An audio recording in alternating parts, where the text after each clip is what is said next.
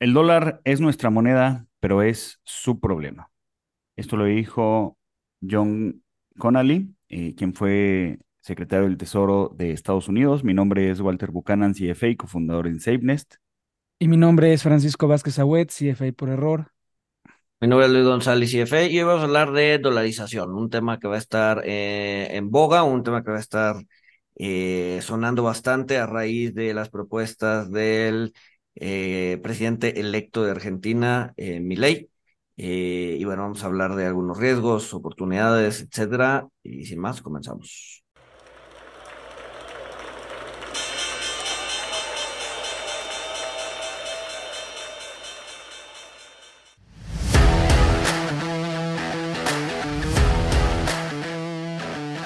Monito, el otro lado de la moneda. Pues bueno, muchachos, eh, Javier Milei ganó la elección en Argentina. Eh, trae algunas propuestas eh, interesantes, por, por decir algo, eh, a la mesa. Eh, una de ellas es la dolarización, es decir, eh, sacar el peso argentino de circulación y que la moneda corriente y legal de Argentina sea el dólar americano. Entonces, bueno, vamos a hablar un poco de este, de este tema, de, de, de, de cómo se podría hacer, de, cuáles son los pros y los contras. Eh, y pues nada, no sé si quieran hacer open remarks. No, a ver, un poco la parte, la parte conceptual, que es que existen varios tipos de, de regímenes monetarios y dentro de lo que es la dolarización, pues existen varios tipos de, de regímenes. O sea, el Fondo Monetario pues tiene una clasificación de regímenes monetarios y de marcos de política monetaria.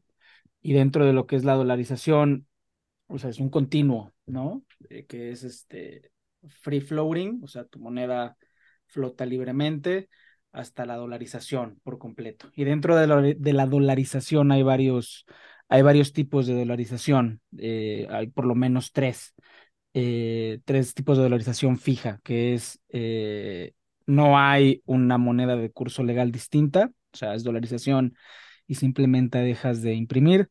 En este caso, pues implicaría que los argentinos dejarían de imprimir sus billetes con Evita Perón. Hay currency board arrangements, como es el caso de Hong Kong, que básicamente están pegados al dólar y que es lo que tenía Argentina antes durante la época de Carlos Menem. Había pesos y había, y había y había dólares y el Banco Central básicamente replica los movimientos de la Fed en la misma magnitud que la Fed y se, y se encarga de tener los dólares necesarios para sostener el tipo de cambio.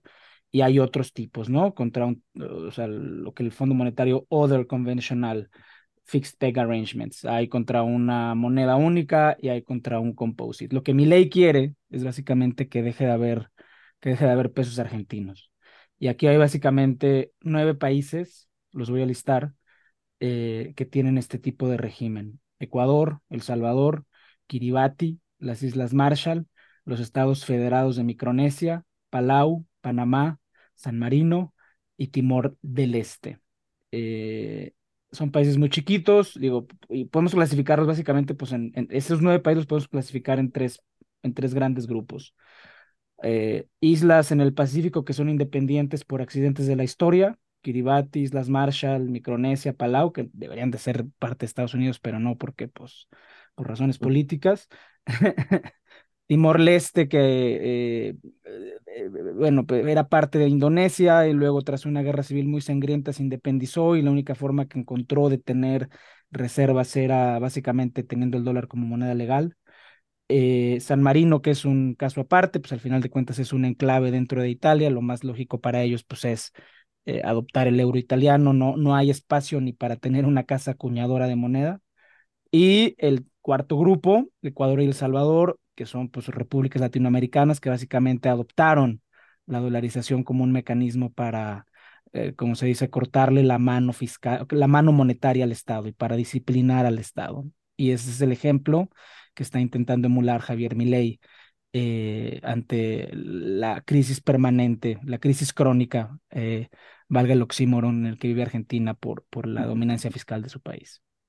Que, que el caso de El Salvador y, y, Ecuador, o sea, no, no fue hace tanto, o sea, sí fue hace eh, 22 años, 23 años más o menos, fue en, en 2000 y 2001, creo.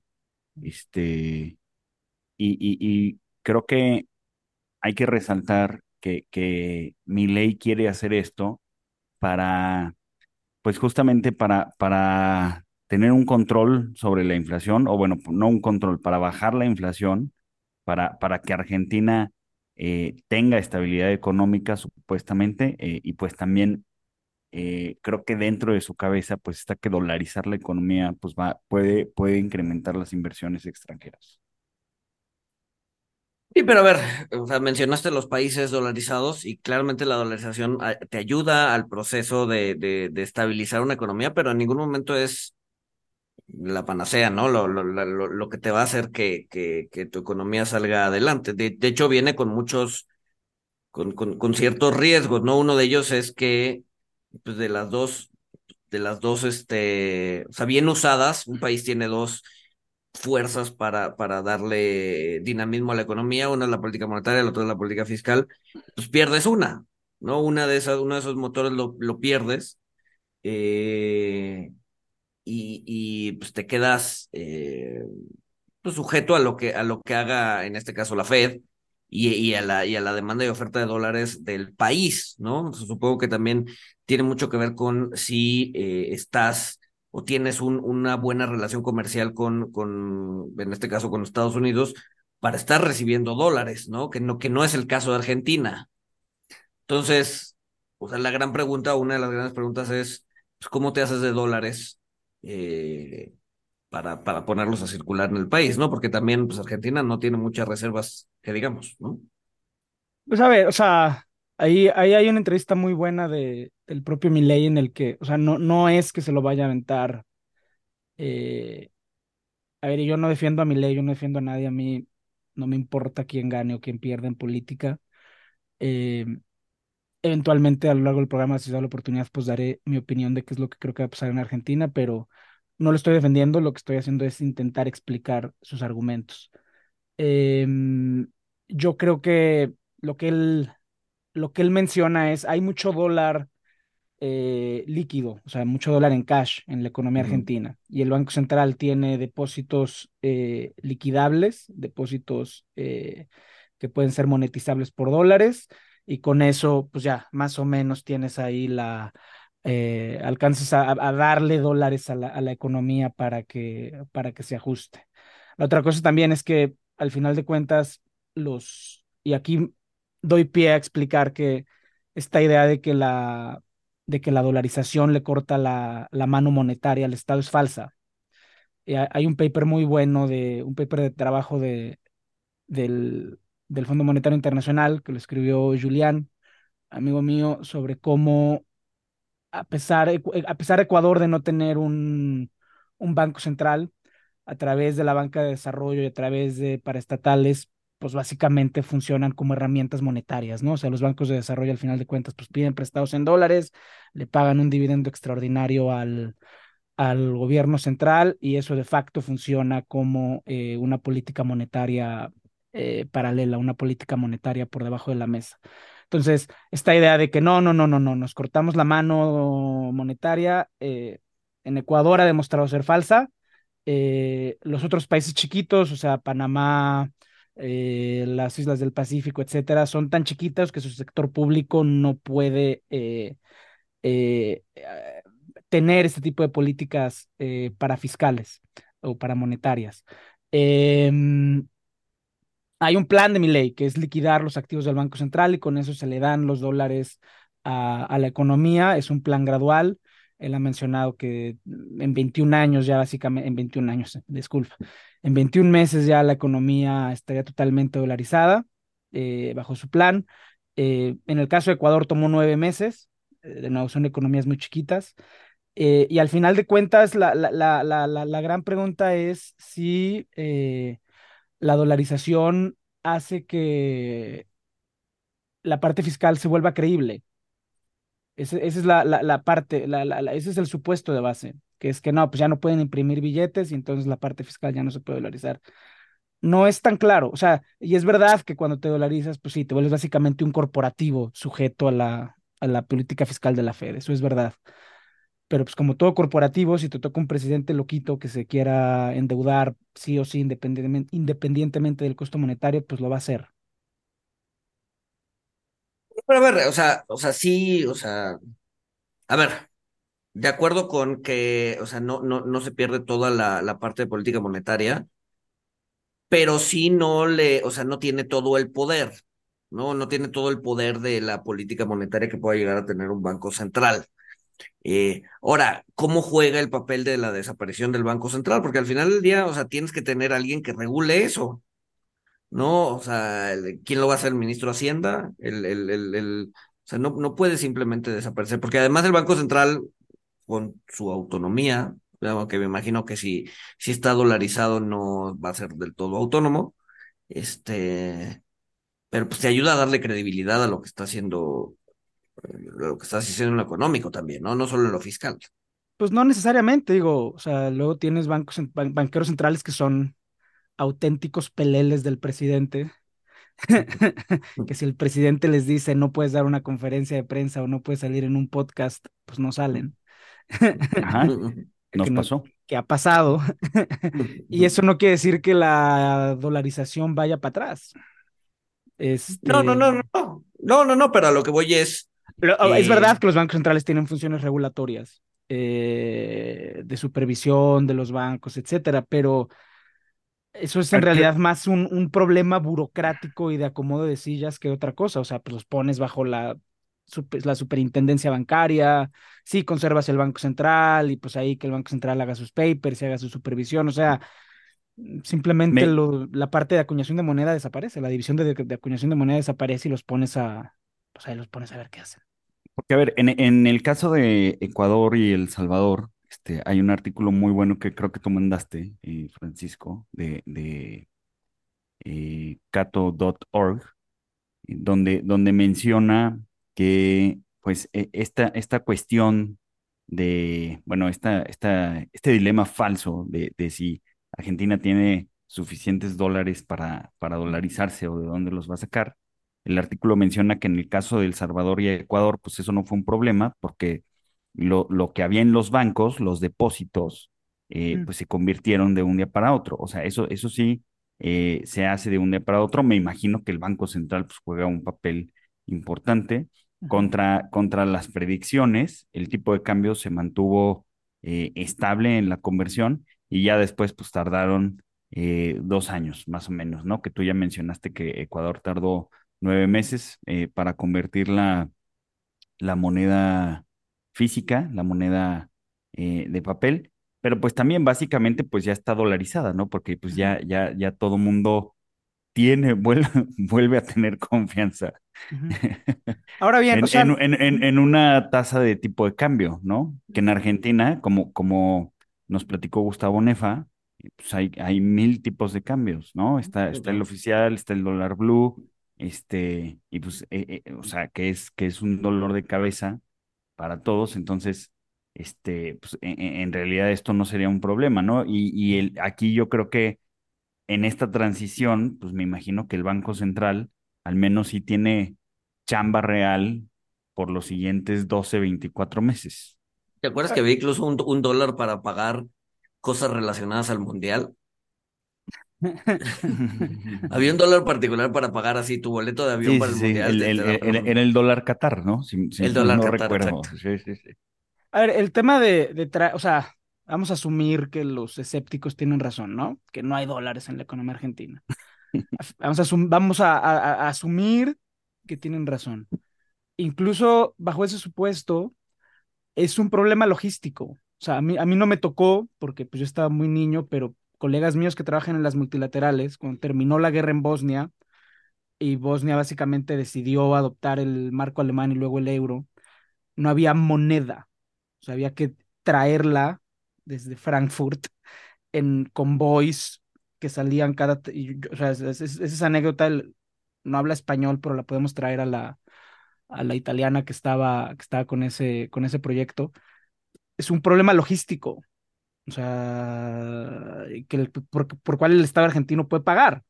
O sea, el Estado argentino puede pagar para y arreglarse con bancos o con la propia Fed para que le manden dólares en físicos, en convoys que salen cada tres horas, y luego esos convoys, pues tienes que custodiarlos con ejércitos y personas armadas para que los lleven a las bóvedas de los bancos, y luego, pues poner cordones sanitarios alrededor de los bancos para que no haya gente y no haya asaltos. O sea, es un problema, es realmente un problema logístico.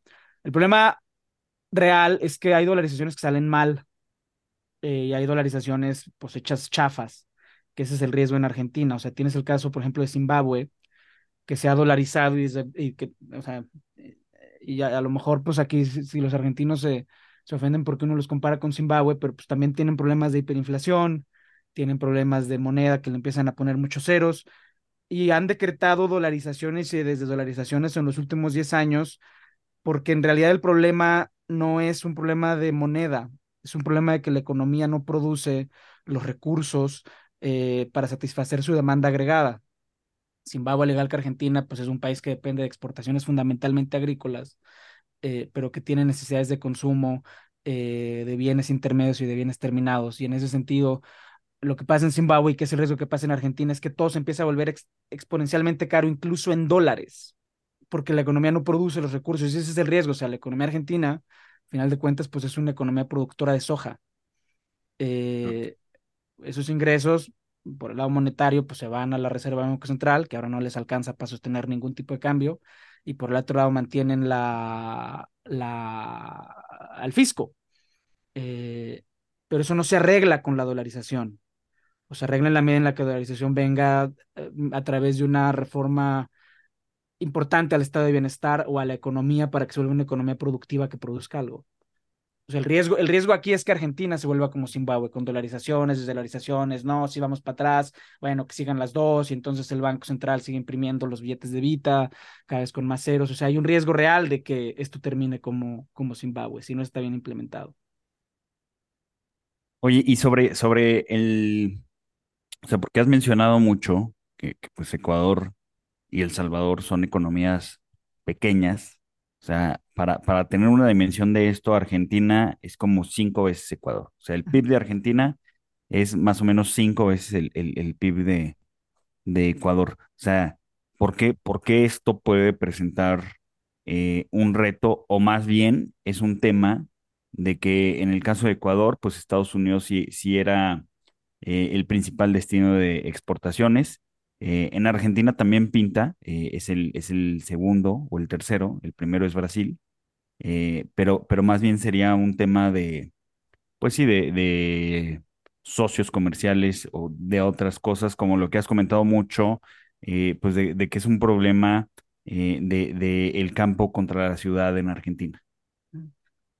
O sea, el, el tema no es tanto de, de socios, o sea, es un tema político, o sea, porque de nuevo, o sea, asumiendo que Argentina necesita dólares físicos mañana, pues ¿quién se los va a mandar?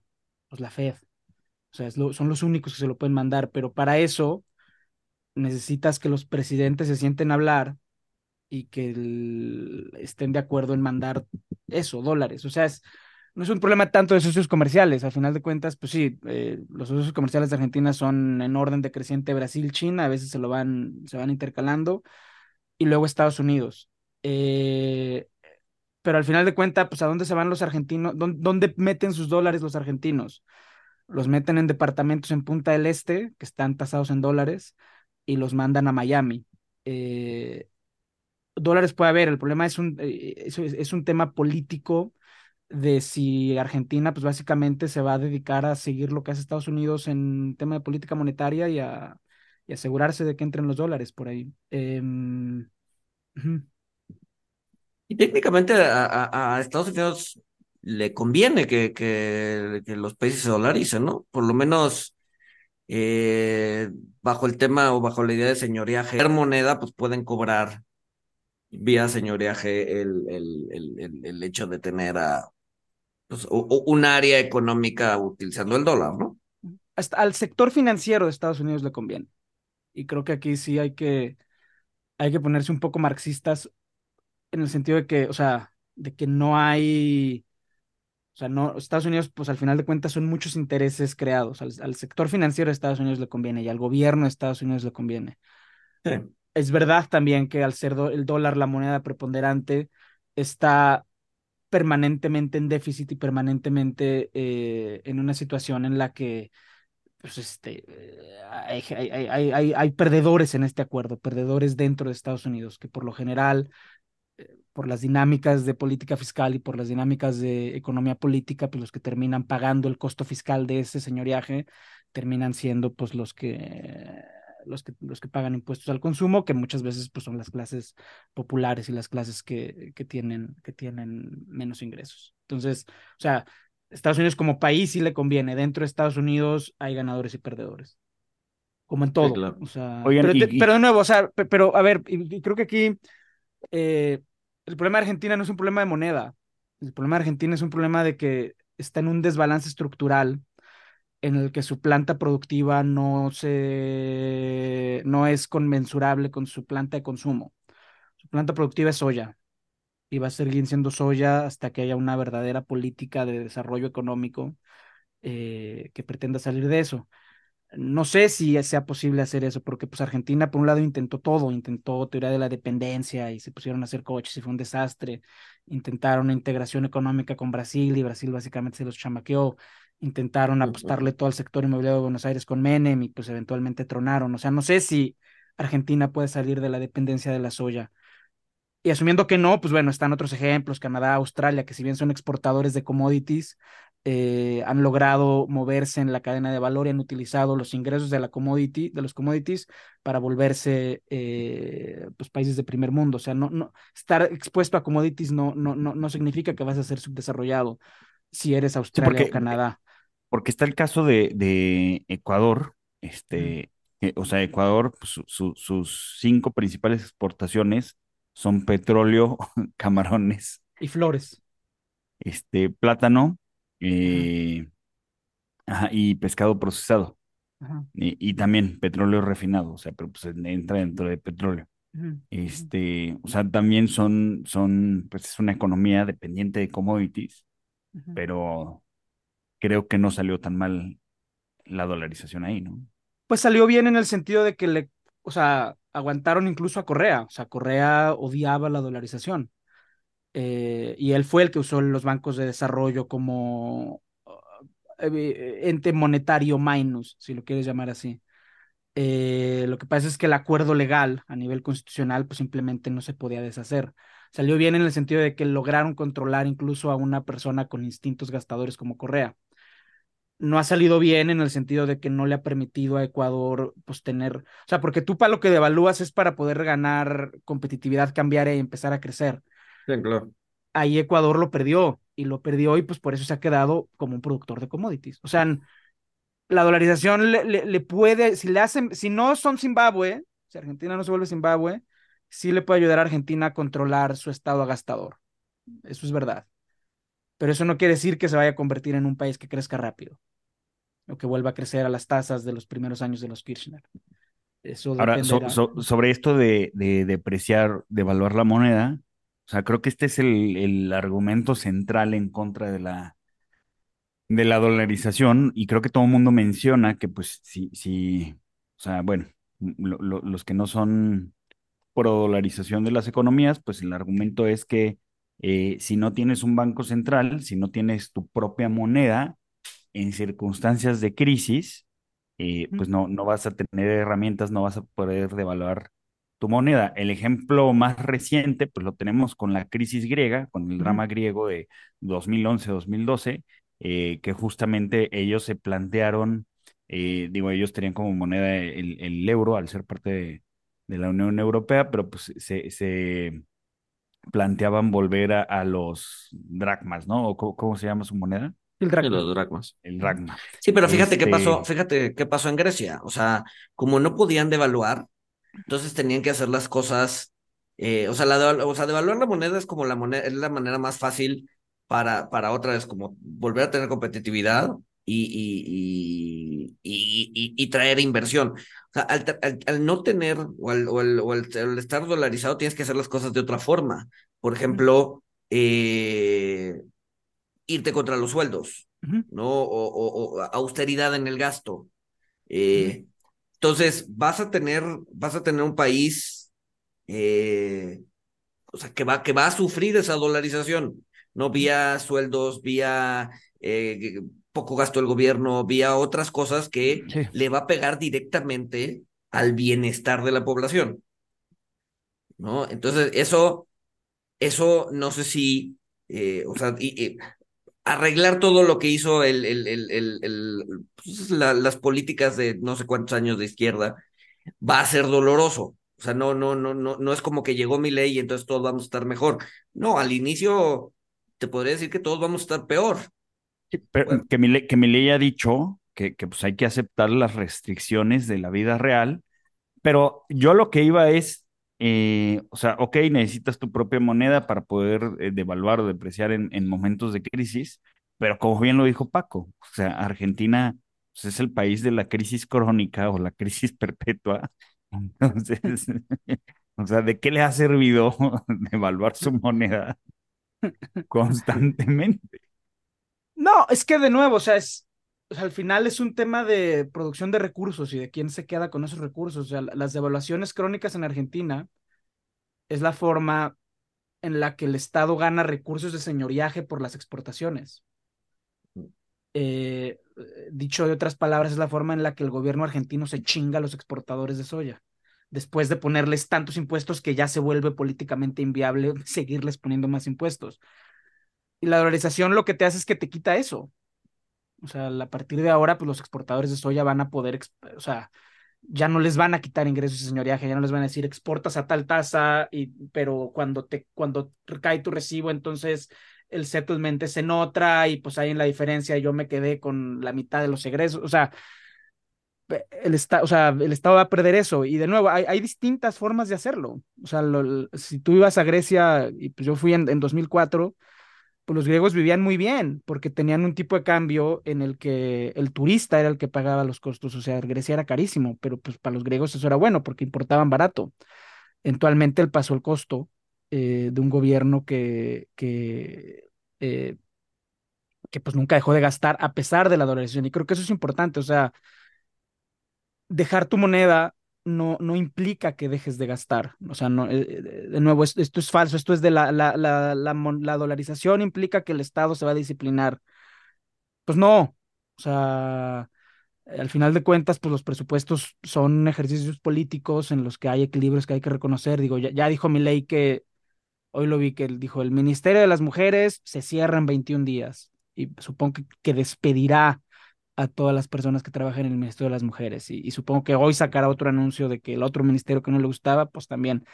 Pero eso es una decisión política, o sea, nada implica que, que el Estado argentino vaya a dejar de gastar. O sea, eso, eso, eso maybe, o sea, ojalá, o no sé, o depende de dónde deje de gastar. Es una o decisión, sí, es una decisión política, pero, pero por lo menos bajo la ideología de mi ley, o sea, al- todo parece indicar que sí va a suceder, ujú, dado que quiera adelgazar el aparato político. Sí. Bastante. O sea, este- está el, digo, es un video que ya empezó, donde desaparece todos los, ministerios.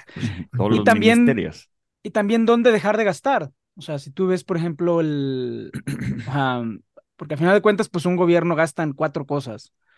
Eh, gasto de personal, su propia nómina, transferencias a la población y a los corporativos, inversión productiva eh, y pago de intereses, ¿no? Y obviamente, pues la deuda, el stock de la deuda que se va refinanciando. O sea, tienes cuatro cosas que vas a gastar. Personal, pues es bien difícil. O sea, o no es tan fácil como creen los candidatos. O sea, gastar en personal pues implica decirle a alguien, mañana ya no tienes chamba y pues esa persona se va a enojar y se va a organizar con otros y va a cerrar las calles y va a hacer un pedo. O sea, eh, gastar inversión productiva, pues digo, si tú vas a Buenos Aires, a mí me encanta Buenos Aires, pero la verdad es que se ve que ya es una ciudad un poco decrépita. Y eso si te quedas en Buenos Aires, si vas al interior, pues es otro. Pago de intereses, pues no, o sea, porque pues ese ya está determinado y transferencias a la población, pues sí, pero pues si volvemos a lo mismo, o sea, si gastas a la, si dejas de gastar ta- en transferencias a la población, pues ahí también tienes todo un tema de reacomodo político que pues no sé si lo tengan bien mapeado, a lo mejor sí, este, o a lo mejor no. ¿Qué creen? ¿Qué creen que, que vaya a pasar en adelante eh, con Argentina? ¿Qué, qué es lo que ustedes le auguran eh, a Milei con, pues con, con, sus ideas de, de adelgazar el Estado, dolarizar. Pues mira, a ver, dado, dado que, o sea, el argentino tiene puestas las esperanzas en que las cosas van a cambiar, o sea, sí, pero las cosas no cambian en un sexenio, no sé cuánto dura el, la presidencia en, en Argentina, un cuatrienio menos, ¿no? Entonces, eh, o sea, lo primero que va a suceder es dolor, y dolor, o sea, y ese, y ese dolor va a caer en, o sea, seguramente ingresos van a caer, o sea, no, no, no va a ser fácil, ¿no? Y vean a Grecia. No, el, el, el- la idea de Grecia, la idea de que Grecia se tenía que poner, amarrar el cinturón, pues llevó a la gente a las calles, le costó la chamba al presidente en su momento, etcétera, etcétera, ¿no? Entonces yo, o sea, el, el, el, lo- el camino de menor resistencia que yo creo que va a pasar en Argentina es que, pues obviamente va a intentar cambiar los próximos cuatro años, ese cambio va a ser doloroso. La gente está esperanzada en que las cosas iban a ser mejor y resulta que durante esos cuatro años pues, no se vio mejoría, sino simplemente dolor por el ajuste que se tiene que hacer. Y en las siguientes elecciones lo sacan y regresa a la izquierda, como pasó con Macri, por ejemplo. Eh, A ver, yo, o sea, yo creo que el caso de Argentina es una economía estructural en declive por las razones que ya mencioné, eh, y a menos que entre una medida draconiana para eh, reducir el consumo de la población, que eso no va a pasar, eh, o, que aumente la productividad considerablemente de la economía argentina y se pongan a producir bienes intermedios, etcétera, que tampoco va a pasar. Eh, yo, que veo, yo veo dos escenarios posibles. Escenario uno es Zimbabue este, o sea, que es una dolarización a medias, eh, con idas y vueltas, en el cual dicen que las dos monedas están al mismo tiempo, pero no dejan de imprimir la moneda local y se hace un caos y entonces al final todo te termina costando cinco dólares porque no hay billetes de un dólar. Y, eh, y la moneda local con sus millones de ceros se vuelve el legal tender de facto para la economía informal. Ese es un escenario. Segundo escenario, eh, y, yo, y yo le apuesto más al escenario Zimbabue, o sea, este, yo, yo creo que es lo que va a acabar pasando. Pero el segundo escenario, el escenario optimista, es eh, empieza a llover, ahorita que está con el niño en, las Américas, empieza a llover mucho en Argentina, se empieza a recuperar eh, todo el tema agrícola en Argentina, eso le permite a Milei esconder los desbalances estructurales en la balanza de pagos por un rato, esconder por un rato los desbalances fiscales mientras experimentas, etcétera, etcétera, etcétera. Y al final de cuentas eh, empiezan a liberalizar el, el sector viviendero en Buenos Aires, o sea, el gran activo de Argentina es Buenos Aires y a la gente le gusta Buenos Aires y pues les va a gustar tener un departamento. Entonces, inflar cierta burbuja inmobiliaria eh, que de nuevo permita capturar tanto dólares como ingresos fiscales es otra, es otra cosa que pueden hacer. Pero eso no tiene nada que ver con lo que dijo Milei. O sea, que llueva o no llueva no es sé. parte de la promesa de campaña de Milei. Puede ir con Liberalizar. Samuel. Es-. Samuel sí, Samuel, Samuel sí quiere que llueva, es parte de su campaña, va a llover en México. Este, y liberalizar el, o sea, va- eh, inducir un boom inmobiliario en Buenos Aires y las principales ciudades argentinas, eh, tampoco es parte de su campaña. Entonces, este, pues a lo mejor ahí se la encuentran, eh, pero yo, yo veo esos dos escenarios. Sí, el que le asigno más probabilidades es Zimbabue. Oigan, como, como paréntesis eh, curioso, como dato curioso, eh, en, en Aguascalientes también bombardearon nubes, o sea, también hicieron hacer que lloviera. Tuvo una efectividad del 30%, entonces, este, pues bueno. O sea, más, más, más baja que lanzar una moneda, güey. Pero ya, sal, ya han salido varios papers diciendo que no es efectivo. Lo que pasa es que como los políticos mexicanos y sus asesores no hablan inglés, pues no los leen. y a los que leen los corren porque pues este es así de no, no, no, igual hay que sacar la foto y tú pues ya eh, estás diciendo verdades inconvenientes. Pues, ¿y tú qué crees que va a pasar, Walter? Sí, ¿tú qué, cómo lo ¿Cuál ves? es tu escenario? Sí, yo creo que nos va a sorprender mi ley. ¿En qué sentido? No lo sé. Pero Por yo creo que va a ser una sorpresa o, o va a salir mu- mejor, mucho mejor de lo esperado. o va a Por ahí salir vi- mucho peor de lo esperado. O sea, Por ahí vi un tweet, por ahí vi un tweet de que eh, Argentina podría solucionar su economía pagando, o sea, si todo el mundo le pagara una suscripción para ver qué es lo que están haciendo. Eso, eso es realmente fascinante de tanto de Argentina como Chile, o sea, que son países chiquitos, son economías pequeñas. Argentina es, su economía es menor de tamaño que varios estados brasileños. Brasil lo podría invadir mañana y Brasil no lo sentiría porque Brasil es tan grande que pues no hay pedo.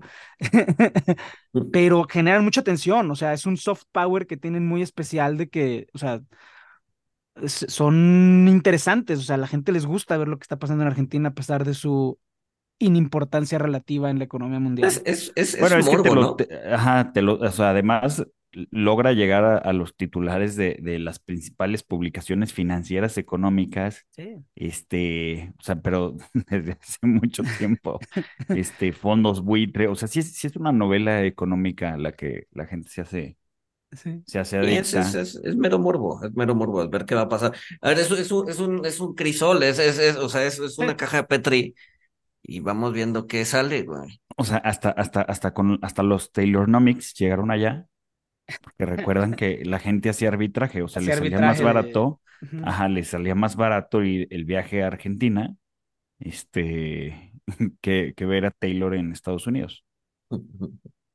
Pero bueno, Pues ojalá les vaya muy Este, bien, o sea, Argentina sí, es un la- país muy bonito, Buenos Aires gran ciudad, yo quiero ir a la Concagua, subirlo, o sea, como que a mí me caen bien, probablemente a mí me caen bien, no conozco muchos argentinos, conozco pocos, pero la verdad es que los pocos que, que conozco, este, me caen bien, este, y los que conozco son de Buenos Aires, este, contra, contra la creencia de que, este, no, son, son muy pesados y, o sea, yo la verdad en, en eh, los que conozco de Buenos Aires, este, la, la verdad, eh, me cayeron muy bien y ojalá les vaya bien, ojalá les vaya bien, ojalá, este, pues no, no les vaya peor de lo que están o, o- o peor de lo esperado, pero pues bueno, creo que, creo que al final, eh, pues mi ley gana por, por, por ser un país que está en el dominio de las pérdidas. Ujú, Por Este, hartazgo, por mero hartazgo. Pero no las cosas no van a, no, no se van a resolver rápido y no va a, va a haber dolor antes de, de, ver resultados, güey. Entonces, eso, o sea, y, en un, y en un periodo tan corto presidencial, pues, siempre corres el riesgo de que al cuarto año te digan, güey, no jaló, tú, o sea, hiciste mucho ruido, pero no solucionaste nada, vas para afuera y regresa lo que ya conocemos. Sí. No, a ver, o sea, es que en gobierno nunca solucionas nada. Pateas problemas y vas arreglando lo que se va pudiendo. O sea, en ese sentido, los desbalances de la economía argentina, pues no, o sea, ¿cómo se van a resolver? Pues que se vayan todos otra vez, que al fin y al cabo vinieron en barcos, se arregle, o sea, y luego regresen con otro acuerdo político, pero No va a este, pasar. no, que no va a pasar. Este, em, pero de nuevo, o sea, si por ahí las exportaciones lo ayudan, o sea, le pueden, le pueden dar un empujón a Milei de por un par de años, que es lo que necesita para ganar la siguiente elección. O sea, Sí, pero a ver, eh, o sea, ba- bajo el escenario que pusiste, necesita, no, o sea, mi ley necesita que llueva, güey, ¿sabes? Y, y, y, y, y- y dentro de la política, digo, de, de- de la teoría económica, no hay ninguna teoría que te diga cómo hacer llover, güey. Entonces, No, no, pero, pero malditos, o sea, ahí los econometristas aplicados de desarrollo, o sea, se volvió ya un fraude su industria, porque siempre su variable in- in- instrumental es lluvia. Como la lluvia es exógena, ya todo, todo se explica a través de la lluvia. Entonces, y ahora con cambio climático y todo, pero pues sí, o sea, si la pregunta es si mi ley va a resolver los desbalances estructurales de economía argentina, pues no. O sea, son desbalances No. estructurales, resultado de acuerdos políticos, No es Tlaloc. siglos, ajá. Y aunque llueva, o sea, eso, eso escondería los desbalances estructurales. O sea, y cuando digo resolver los desbalances estructurales, lo que quiero es que Argentina se vuelva Canadá o Australia Es decir, que siendo aún una economía dependiente en la exportación de commodities, se vuelvan productivos y que utilicen esos recursos que generan las commodities para volverse una, empresa, una economía de conocimiento. Eso es resolver los balances estructurales. No veo que pase, no están dadas las condiciones y no creo que a los argentinos les interese tanto. Bueno, pues vamos a ver qué pasa. Entra, entra en oficina, o sea, entra como presidente el 10 de diciembre.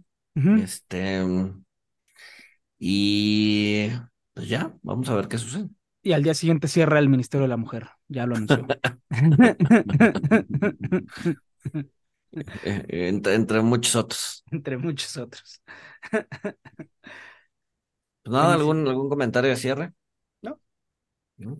Pues nada, creo que, creo que algunas empresas este, argentinas eh, están teniendo eh, rallies, este, pero pues bueno, sigamos, sigamos monitoreando este, el, el, el Merval eh, y pues bueno, esperemos si les vaya bien. Sí, de hecho, hoy estamos grabando esto el martes, un día antes, y hoy el Merval va subiendo 16% y en el mes va subiendo 30%. Supongo que el mercado está contento, pero bueno. Sin más, Sí. nos escuchamos el siguiente miércoles. Saludos. はい。